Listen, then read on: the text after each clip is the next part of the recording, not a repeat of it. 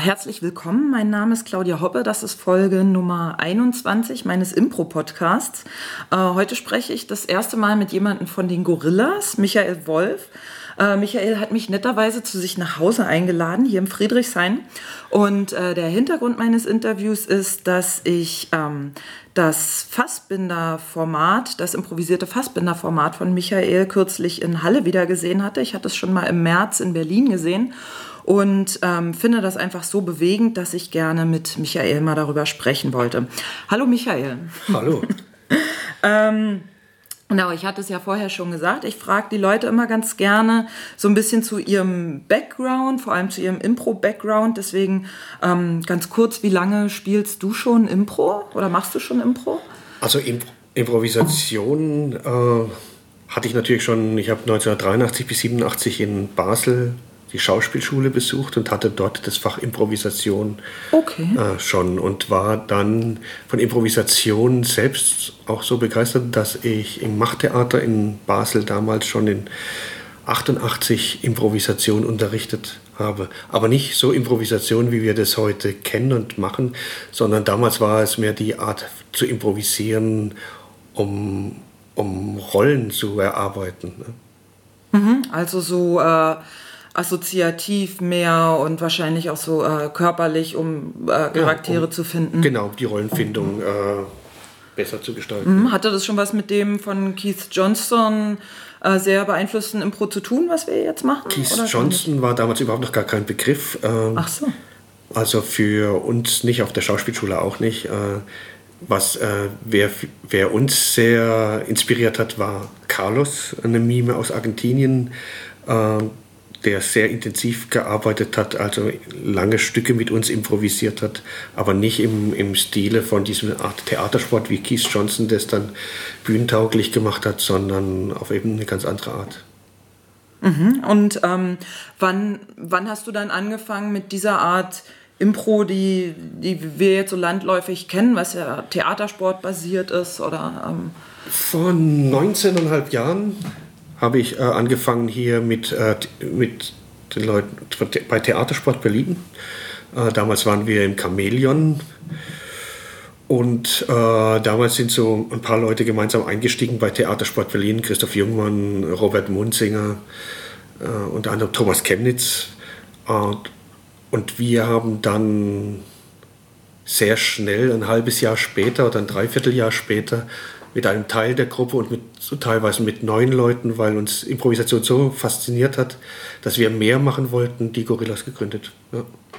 Mhm. Also vor 18 Jahren war das ja über 18 Jahren. Und was hat dich überhaupt dazu bewegt oder inspiriert, diese Art äh, Impro machen zu wollen bei Theatersport Berlin oder mit Theatersport Berlin? Naja, weil das für mich äh, eine tolle Art war, eine Möglichkeit war, äh, all das, was ich sonst tue. Ich, äh, ich ich sehe mich als Schauspieler, vielleicht am wenigsten noch. Also, also ich, war, ich war ja mehr tätig in der Regie für Fernseh- und Theaterregie und war tätig als Autor fürs Fernsehen. Und aber diese drei Dinge, also der, der Schreibende, der Regieführende und der Schauspielende, diese drei Posten sind natürlich eins beim Improvisationstheater. Du kannst, du kannst alle drei Dinge da ausleben. Also du kann, und das ist, war natürlich das Spannende für mich, absolut.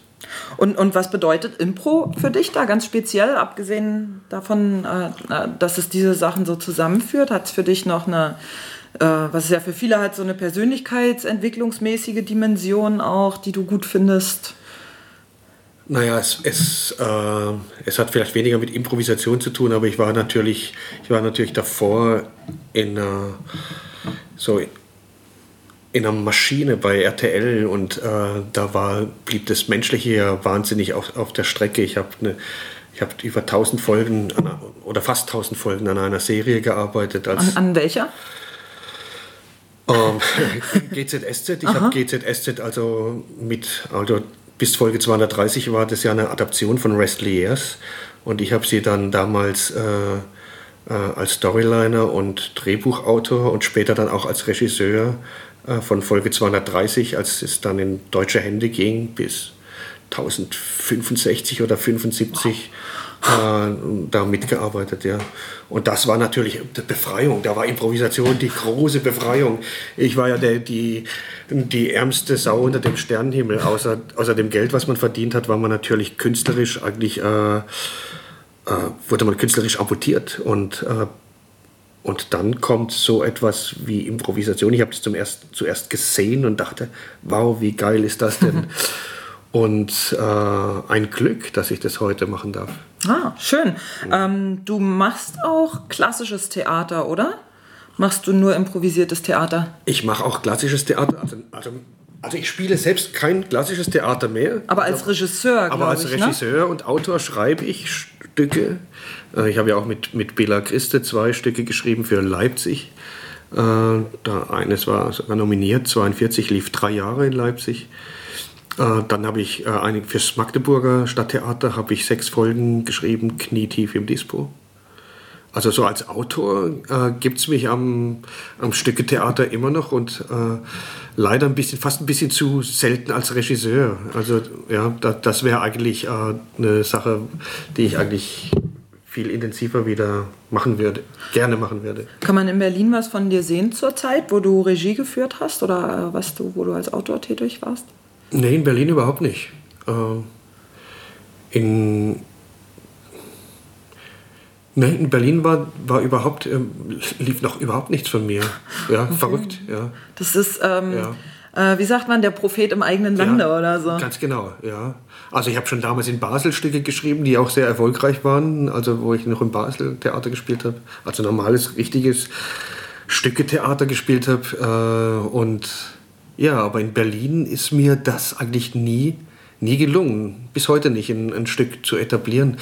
Ich habe aber komischerweise, weil ich bin so ein, so ein Mensch, der, der wenig aus der Eigeninitiative sagt, jetzt muss ich irgendwo ein Stück unterbringen, sondern viel viel kommt immer von außen. Und da kam plötzlich Magdeburg und sagte, schreibst du ein Stück für uns oder, oder, oder eine Serie für uns, du hast eine Serie fürs Fernsehen geschrieben, schreibst du eine Serie fürs Theater? Oder so sind eben die Dinge entstanden. Genauso in Leipzig äh, und, und so weiter kamen dann kamen die Dinge auf mich zu. Ich bin eigentlich sehr schlecht in mich verkau verkaufen, wenn ich ah, mich verkaufen muss. Super. Ja, ja, ja. das ist doch ein Traum. Und ähm, Du hast es gerade vorhin gesagt, du bist auch Dozent für Schauspiel, für improvisiertes Schauspiel an der Mendelssohn-Bartholdy-Schule in Leipzig. Ja, das, das ist eine Hochschule für Schauspiel und also eigentlich eine Musikhochschule, aber die hat auch einen, äh, einen Schauspielbereich und da bin ich, glaube ich, jetzt seit zehn Jahren tätig. Wow. Da mache ich immer mal ein, ein, jedes Jahr mit jeder Klasse so einen Blockunterricht. Und machst du da eher das, äh, die Art improvisiertes Schauspiel, die du in den 80ern in Basel gemacht hast, oder mehr äh, das, äh, dieses, ich sage jetzt mal, modernes ja. Impro oder eine, ja. eine, Mischung? Du hast es schon selbst genannt, ich mache eine Mischung. Ja?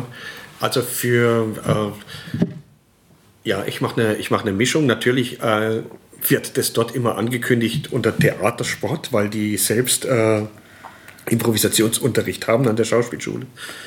Äh, und mein, mein Kurs, mein Seminar wird immer als Theatersport benannt, aber da sind natürlich grundlegende Dinge, äh, die man eigentlich bei der Improvisation beherrschen muss, die, die ich auch schon kannte aus der früheren Arbeit. Zum Beispiel ganz kurz nur Wie, wie, äh, wie schaffe ich es, an eine, an eine Rolle zu kommen? Wie, wie, wie schaffe ich es überhaupt, in, äh, mich in eine fremde Person zu versetzen? Was hilft, wie hilft mir mein Körper? Wie hilft mir meine Gedankenwelt? Ja, wie gehe ich da vor? Solche Dinge. Ja. Ah ja, okay. Ähm, ja, dann würde ich mal direkt ins Thema einsteigen, Fassbinder. Ja. Ähm, ich selber muss mich als äh, ziemlicher Fassbinder-Dummy erstmal outen. Ja. Ähm, umso bewegter fand ich die Sachen, die ich von euch auf der Bühne gesehen habe. Und deshalb zuerst mal die, die ganz äh, weit gefasste Frage, warum Fassbinder? Das ist einfach zu beantworten. Fassbinder war für mich der Zugang zum Theater überhaupt weil ich, ich komme eigentlich äh, aus einer Arbeiterfamilie. Ich hatte eigentlich von zu Hause, ich hatte ein wunderbares Zuhause, aber nicht den Zugang zum Theater bekommen. Und die, die Fassbinder-Filme in den, in den 70er Jahren, die haben mich am, ans Fernsehen gefesselt. Die waren für mich, äh, auch wenn ich manch, manches noch gar nicht so richtig verstand, aber diese, diese Kameraeinstellung, diese, dieses Existenzielle, was er so hatte, das, ist, das hat mich fasziniert. Auch dieses ganze Drumherum seiner Theatergruppe, äh, die Fassbinder hatte in München und so weiter, das war natürlich, äh, das war, hat mich fasziniert. Und das war auch, als ich mich auf der Schauspielschule beworben habe, eigentlich das Einzige, was ich sagen konnte, was ich vom Theater kannte. Ich kannte eigentlich äh, nur, äh, so, was mich äh, faszinierte, Fassbinder und Werner Herzog. Werner Herzog war auch äh, noch, noch ein und Achternbusch vielleicht noch, aber so, ich hatte weder ein Stück von Schiller noch von Goethe davor je gelesen. Äh, aber das war der Zugang für mich. Mhm, und ah, das ja. ist toll, dass ich heute da, äh, dass ich da damals durch die deutsche Meisterschaft, wo man, wo ich sagte, ich würde gerne äh, äh, mit den Gorillas an Fassbinder arbeiten, Wann hast du damit angefangen, mit den Gorillas daran zu arbeiten? Für die deutsche Meisterschaft. Ich weiß gar nicht mehr, wann das war. Deutsche hm. Meisterschaft war hm. das in Langform. Die fand hier in Berlin statt. Äh, die haben Gorillas, glaube ich, auch mit organisiert oder organisiert und äh, unser Projekt war Fassbinder. Das habe ich auch damals nicht alleine gemacht, sondern gemeinsam mit Tom Jahn. Also der auch bei den Gorillas spielt. Genau, ne? hm. genau. Und wir haben das zusammen äh, dann gemacht und das hat ja damals sehr äh, ja, die Leute fasziniert und, äh, und ich glaube, wir konnten schon mal eine andere Tür aufmachen. Mhm. Absolut. Ähm, und was ich auch sehr spannend fand, war, was du in Halle gesagt hattest, ähm, was sozusagen deine, deine Motivation dazu ist, äh, nämlich, ähm, korrigiere mich, wenn ich falsch liege, dieses ähm, dieses, dieses Deckeln der Emotionen, sage ich mal. Genau. Ähm, ja. Dass das was ist, was dich sehr berührt hat, weil du es auch selber aus, aus deiner vielleicht nicht direkten Biografie, aber zumindest kennst aus deinem das Umfeld. So. Doch, ich kannte das sehr, sehr wohl. Wir waren ja alle gedeckelt. Wir waren doch, äh, wenn man in den 60er Jahren Kind war und in den 70er Jahren Jugendlicher war, wir waren damals von so vielen äh, Dingen gedeckelt. Wir, wir hatten... Äh, zum Teil Eltern, die noch den, den Krieg mitgemacht hatten. Wir, äh, wir hatten nicht diese Freiheit äh, und dieses Selbstbewusstsein. Und wir, gerade wenn man auf dem Land aufgewachsen ist, und ich bin eigentlich kleinstädtisch aufgewachsen, in einer, in einer sehr ländlichen Gegend, da war ja alles, äh, da blieb vieles, wie man sagte, unterm Teppich, gerade im Süden von Deutschland. Also das war ja, noch schlimmer war es dann in Basel. Wo, also als ich dann nach Basel kam, da war es eigentlich noch, noch schlimmer. Wo, äh, ja, da wurde über vieles, vieles, wusste man, dass es so ist, aber es wurde nicht benannt, es wurde nicht darüber gesprochen. Und damit konnten alle leben, aber es war natürlich für die, die in, in irgendeiner Weise betroffen waren, ob das äh, der, schwarze Junge war, der von einer weißen Frau und von weißen, bei, unter, bei, bei weißen Eltern geboren sind, wie wir es in der Verwandtschaft hatten und äh, plötzlich kein Mensch drüber redet, warum ist denn das Kind schwarz? also bis, bis, äh, bis dahin äh, so, oder, oder über Homosexualität oder all diese Themen da, das hat man, das hat man gemieden wie der Teufel des Weihwasser, sagte man bei uns. Also da wurde das alles so gedeckelt. Ja? Und es war natürlich spannend, dass äh, im Fassbinder, dass man das, ja, dass, dass der, die Dinge benennt und gnadenlos benennt und äh, nicht nicht umschreibt, sondern in einem Satz äh, Tacheles redet. Hm. Ja. Ähm, ist es denn so, äh, weil ich ja die Zeit nicht erlebt habe und diese, diese, dieser Ort, dass das in der Realität auch so war. Also wenn man in den vier Wänden unter vier Augen war, dass man dann die Sachen ausgesprochen hat, die man sonst äh, im öffentlichen Leben nicht ausspricht? Naja, äh, für uns war das uns, äh, für uns war das die Befreiung. Also natürlich musste, musste man immer ich möchte das jetzt auch nicht zu hoch ansetzen. Es wäre jetzt vielleicht anmaßend zu sagen, Fassbinder war jemand, der uns eine Tür geöffnet hat. Völliger, völliger Blödsinn. Aber so, das gab natürlich so, ich glaube, die, wir waren ja sehr stark äh, von von der 68er Generation geprägt, die Gott sei Dank vor uns da war und die, äh, die uns wirklich äh, uns auch ganz schön befreit hat. Ja. Mm, und glaubst du, dass, ähm, dass diese Art Verhalten, dieses, dass man alles so deckelt, dass das äh, historisch irgendwie mit, ja, aus der, aus der Geschichte, aus der Vergangenheit Deutschlands so entstanden ist und vielleicht auch was spezifisch Deutsches ist? Das spezifisch Deutsches ist es vielleicht nicht, aber es ist natürlich, äh, es ist, wir finden es auf jeden Fall in Österreich, wir finden es auf jeden Fall in, in, Schweiz, in der Schweiz. In der Schweiz. Ähm, aber zum Beispiel, wenn man jetzt äh, andere äh, Länder Nordeuropas sich anguckt, England oder die skandinavischen Länder, ähm, ich weiß nicht, ob es dort so ist. Vielleicht auf eine andere Art und Weise, könnte ich mir vorstellen. Kann ich nicht beurteilen. Hm, ja, ich auch nicht. Hm. ähm, was, was macht es mit den Menschen, dieses, wenn man das immer so äh, deckelt und nie über die Dinge spricht, die einen bewegen und das so, äh, so zurückhält? Es macht sie wütend und, und sie weinen im Dunkeln wahrscheinlich. ähm, ja, glaube ich auch. Also ich denke auf jeden Fall, dass es nicht, äh, nicht so nicht unbedingt psychisch gesund. Deswegen ist, glaube ich, diese Fassbinder-Sache zumindest für mich auch so bewegend und deswegen muss man so, so schlucken, wenn man das sieht. Ähm, und äh, ich habe mir die, die Frage notiert, äh, ist das zumutbar? ja, man hat mir ja in Halle auch die Frage gestellt, ist das, ist das zumutbar für die Kinder, äh, die im Theater saßen? Ich würde als Eltern nicht Kinder mitnehmen in ein Fassbinderstück. Also vielleicht aus Unwissenheit, okay, aber, aber auch dann, selbst dann habe ich noch die Möglichkeit, nach zwei Minuten äh, habe ich die Möglichkeit aufzustehen und das Theater zu verlassen, wenn ich eine Verantwortung für das Kind habe. Ich lasse also nicht meine Kinder eine halbe Stunde sitzen, wenn ich ihnen das nicht zumuten möchte und, und sage hinterher, wie kann man das vor Kinder spielen? Also wir haben ja keine Kindervorstellung gemacht. Es war ja auch dort diese Diskussion. Es gab ja auch dort äh, Entsetzen. Mich hat das gefreut. Mich hat es überhaupt gefreut, dass es eine Reaktion gibt nach einer Workshop-Präsentation, dass die, die Kolleginnen und Kollegen, die auf der Bühne standen, so eine Reaktion erfahren durften durch eine Improvisation, die, äh, die die gemacht haben. Und das ist, das ist wunderbar. Das soll Theater machen. Sonst Find, muss ich, auf, ich auch. Sonst also, muss ich auf der Bühne, sonst muss ich, habe ich auf der Bühne nichts zu suchen. Und ja, ich fand es auch, ja. auch toll, weil es halt ähm, äh, so bewegend ist und Impro kann ja auf verschiedene Arten ja. bewegen, aber ich finde, dass das, was du halt machst mit Fassbinder, ist nochmal so eine, so eine ganz eigene. Deswegen finde ich es auch so spannend, weil es halt eine ist, die, die einem so die Kehle zuschnürt und nicht wie es, ähm, ihr habt ja dann im März das zusammen mit Romantic Comedy gespielt, was einem ja eher äh, sozusagen das Herz öffnet, sage ja, ich mal.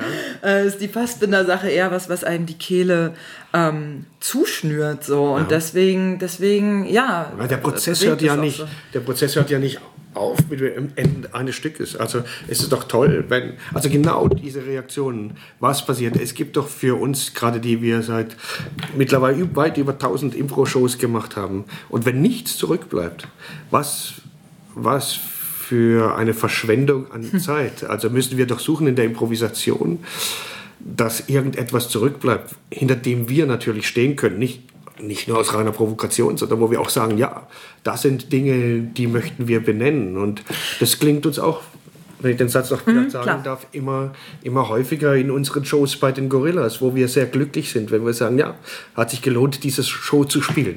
Also ich muss sagen, ich finde, ähm, es gibt ja diese Diskussion, ob, was weiß ich, Theatersport zu seicht ist oder sonst was oder nur Unterhaltung und will man es und braucht man eine Message und so weiter und so fort. Ich muss sagen, als ich das erste Mal Theatersport gesehen habe, 2005, das war in diesem Zelt am Ostbahnhof. Das waren wir ja mit Theatersport, mhm, ja. Genau. Und ich muss sagen, das ist mir sehr in Erinnerung geblieben. Auch ja. wenn es in Anführungsstrichen nur Unterhaltung war, äh, war es für mich trotzdem ein, ein, ein sehr nachhaltiges äh, Erlebnis. Also ich finde nicht, dass, wenn man nur Unterhaltung macht, dass deswegen nicht im Gedächtnis bleibt oder so.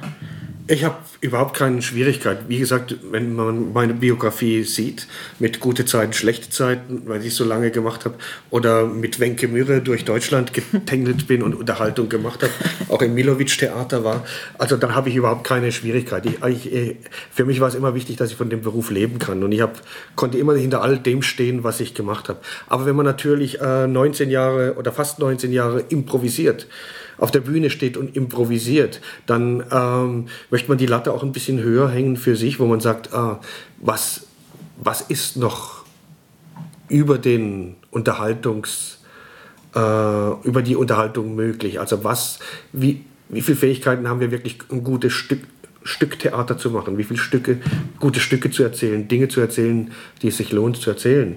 Und äh, was, was wir ja mit, damit erleben, dass wir damit überhaupt kein Publikum verlieren, sondern ein Publikum betrachtet Improvisation eben auch nicht erst seit gestern, sondern die verfolgen das auch schon lange und die gehen mit dem Weg mit uns und freuen sich sehr, wenn äh, hm. auch du bist ja äh, darauf aufmerksam geworden, weil du sagst, ja, es war, hat dich äh, berührt. Also ja. ja.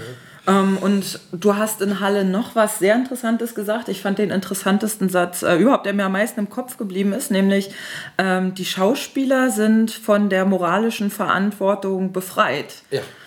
Ähm, geht es überhaupt? Also es geht ja offensichtlich, und die Schauspieler haben ja in Halle auch gesagt, dass sie es sehr befreiend fanden, das mal nicht zu haben, was ich echt interessant fand. Ähm, ah, dann, ich habe mir dann immer so gesagt, gibt es nicht sowas wie eine Verpflichtung, moralisch zu sein und weil, weil wir jetzt auch gerade drüber gesprochen hatten, Theater soll eine Message haben und so und da, da, da wollen ja viele so eine Moral haben und nun ja. ist es bei Fassbinder genau so, dass er sagt, nee, der Schauspieler ist nicht die moralische Instanz, der sozusagen die, die Moral mit der Schnabeltasse einfüllt, sondern ähm, Nein, der Werkzeug. zeigt nur was. Er ist ein Werkzeug dazu und äh, äh, also was ich, was ich damit sagen wollte, ist nicht, dass der dass der Schauspieler, wenn er etwas spiegelt, dann spiegelt dann möchte ich, dass er, dass er diese Figur einnimmt und diese Figur konsequent einnimmt und nicht noch sagt, aber ich habe ja eigentlich ich, wie bei Brecht, ich spiele jetzt den und den, aber eigentlich äh, habe ich noch was ganz anderes zu sagen. Ähm, Nein, also, also das, ist, das ist schon, dass er natürlich das, diese Beurteilung für das, was er spielt, nicht selbst übernimmt. Ja, das ist äh, mir schon wichtig und äh, das war, glaube ich, auch erstaunlich. Erstaunlich war, war für mich sowieso, dass die jüngeren Kollegen und die Kollegen zum Teil so Schwierigkeiten haben, äh, Dinge so zu benennen, weil ich habe die. Das kann ich mir gut vorstellen, ich, aber auf der Bühne haben sie es dann dafür sehr gut umgesetzt. Ja, ich habe ich. ich hab das von Natur aus, aber auch schon vielleicht ein bisschen weniger. ja, und äh, aber ich, äh, das war spannend, wie sie gesagt haben, ja, aber das kann man doch, das kann man doch nicht sagen. Dann habe ich gesagt, würde das die Figur aber sagen? Ja, die Figur würde das sagen. Ja, also was bist du? Ich bin die Figur. Also dann sag es. Im Endeffekt, das ist ja. Äh, und gab es dann auch so einen Effekt, als dieser Knoten, ich sage mal, geplatzt war, dass es den Leuten dann auch leichter gefallen ist? Ich kann das nicht sagen, das wäre wieder ein bisschen äh, zu. Also ich weiß nicht, wo den Leuten. Also sie hat jetzt, es hat die Leute fasziniert. Ich habe mich sowieso gefreut, dass ich so viele Leute, dass so viele Leute diesen Workshop machen wollten. Ich dachte, ja, das ist äh, jetzt nicht gerade so, äh, so leichte Kost, aber dass so viele Leute diese diese Arbeit machen wollten, dann diese Arbeit gemacht haben und auch eine Be Begeisterung gezeigt haben bei dieser Arbeit und daran wirklich sehr intensiv gearbeitet haben. So, so, so wie das möglich ist in zwei Tagen natürlich. Ähm, aber sehr leidenschaftlich dabei waren und sehr diskutiert haben und äh, wie war insgesamt die Stimmung in dem Workshop? Eher, eher gut, lustig oder bedrückt? Oder? Lustig war überhaupt nicht, es war aber auch nicht bedrückt. Es war sehr, es war eine richtige Arbeitsatmosphäre. Also es war, wir haben gearbeitet. Wir haben gearbeitet in diesem Zeitraum sehr intensiv. Und das hat die, hat die Leute begeistert. Hm. Ja? Also äh, die machen ja jetzt doch nicht... Äh, mal einen Strickkurs ohne Wolle oder irgendwas. ähm, ich hatte es, äh, wir hatten gerade darüber gesprochen, die, die moralische Verantwortung ähm, ist nicht beim Schauspieler, das heißt, sie ist beim, beim Zuschauer. Beim Zuschauer. Dann, Wie bewerte ich denn die Situation, die ich da sehe? Und dazu muss ich doch als Zuschauer eine Haltung haben. Mhm. Und wenn ich sage, dieser Typ, der diese, der diese Frau so angepackt hat, der ist eine Sau, dann hat der Zuschauer ja recht. Aber das ist ja, äh, also die Be Bewertung ist beim Zuschauer. Welche, welche, welche Aufgabe hat der Zuschauer oder ist eine Erwartung an den Zuschauer damit verknüpft, mit was er da äh, rausgehen soll und wie er das eventuell dann weiter transportiert, entwickelt oder wie auch immer? Also ich bin schon froh, wenn er, wenn er nicht mit der Haltung rausgeht, äh, mit dieser Scheißegal-Haltung. Also wenn, wenn jemand sagt, es war nett, ist ja grauenhaft. Es war, es war aber wirklich nett heute Abend. Haben wir einen schönen Abend gehabt zusammen. Also, nee, wenn, äh, ja, wenn er dazu eine Haltung hat und sagt, das war, das darf man nicht machen, auch das ist total legitim, das finde ich toll.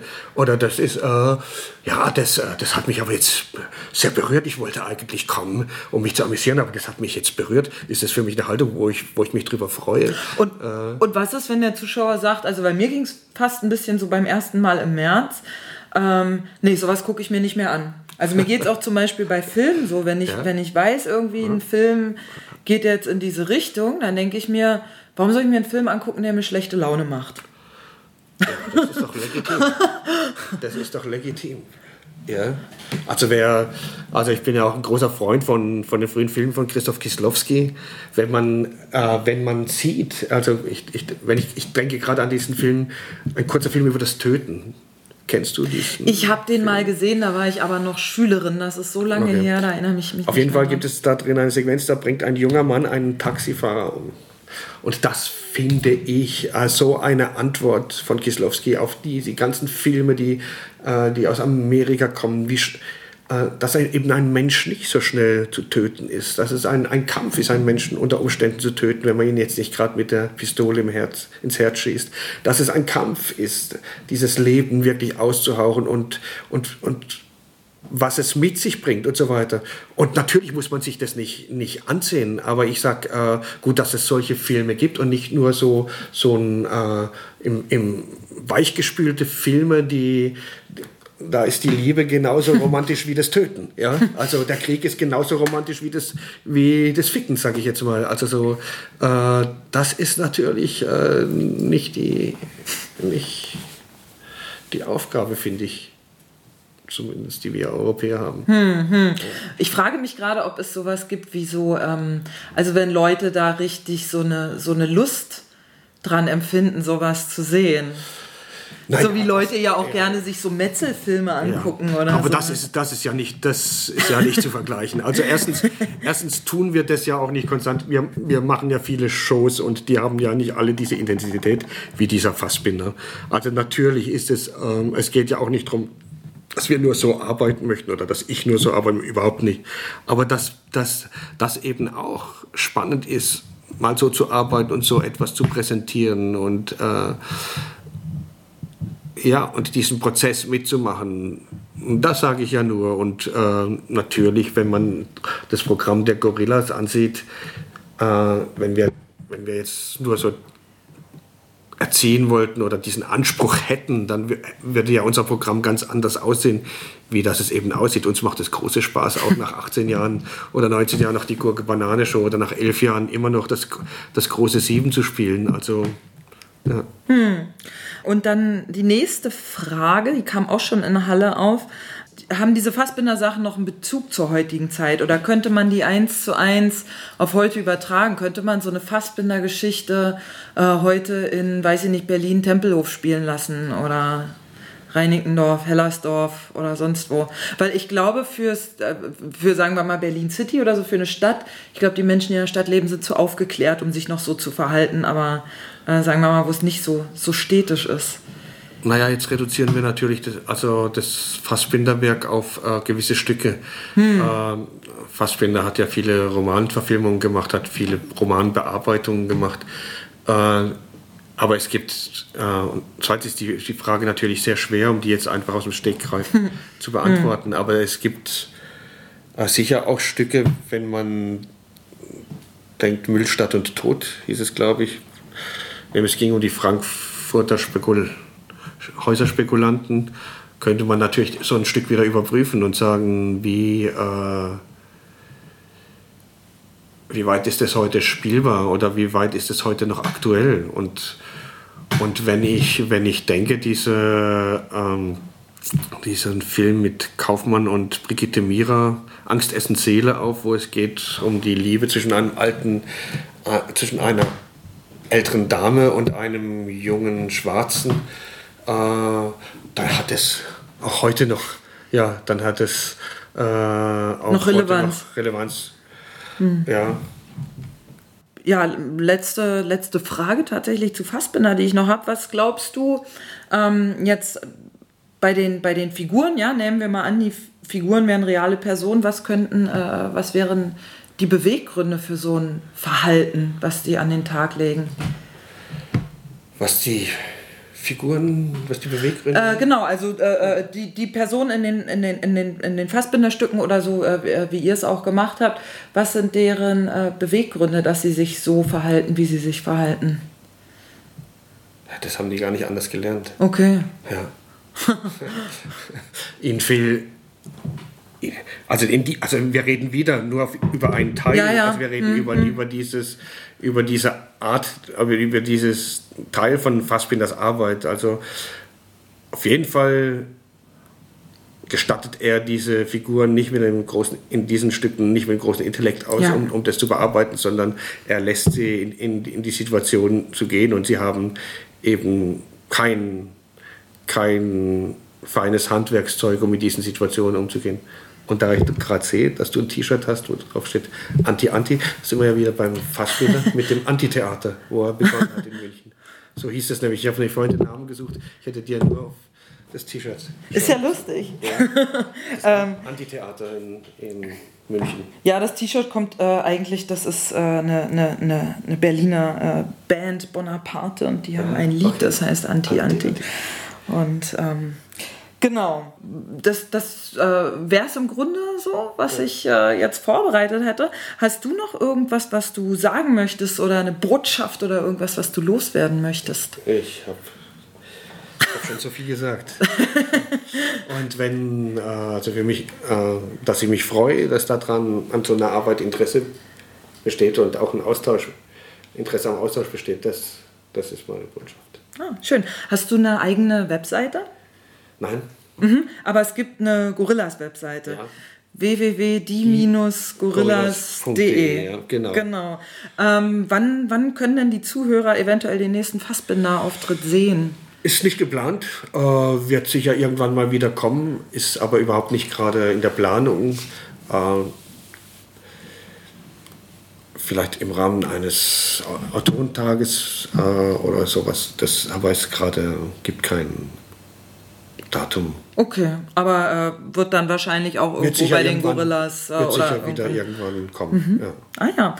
ja, sehr schön. Dann, dann danke ich dir, dass du dir die Zeit genommen hast. Ja, vielen Dank für das Interesse. ja, und mich eingeladen hast. Ähm, dann, äh, ja, das war Folge 21 von meinem Impro-Podcast. Ich habe sogar äh, noch dieses Jahr eine weitere Folge geplant.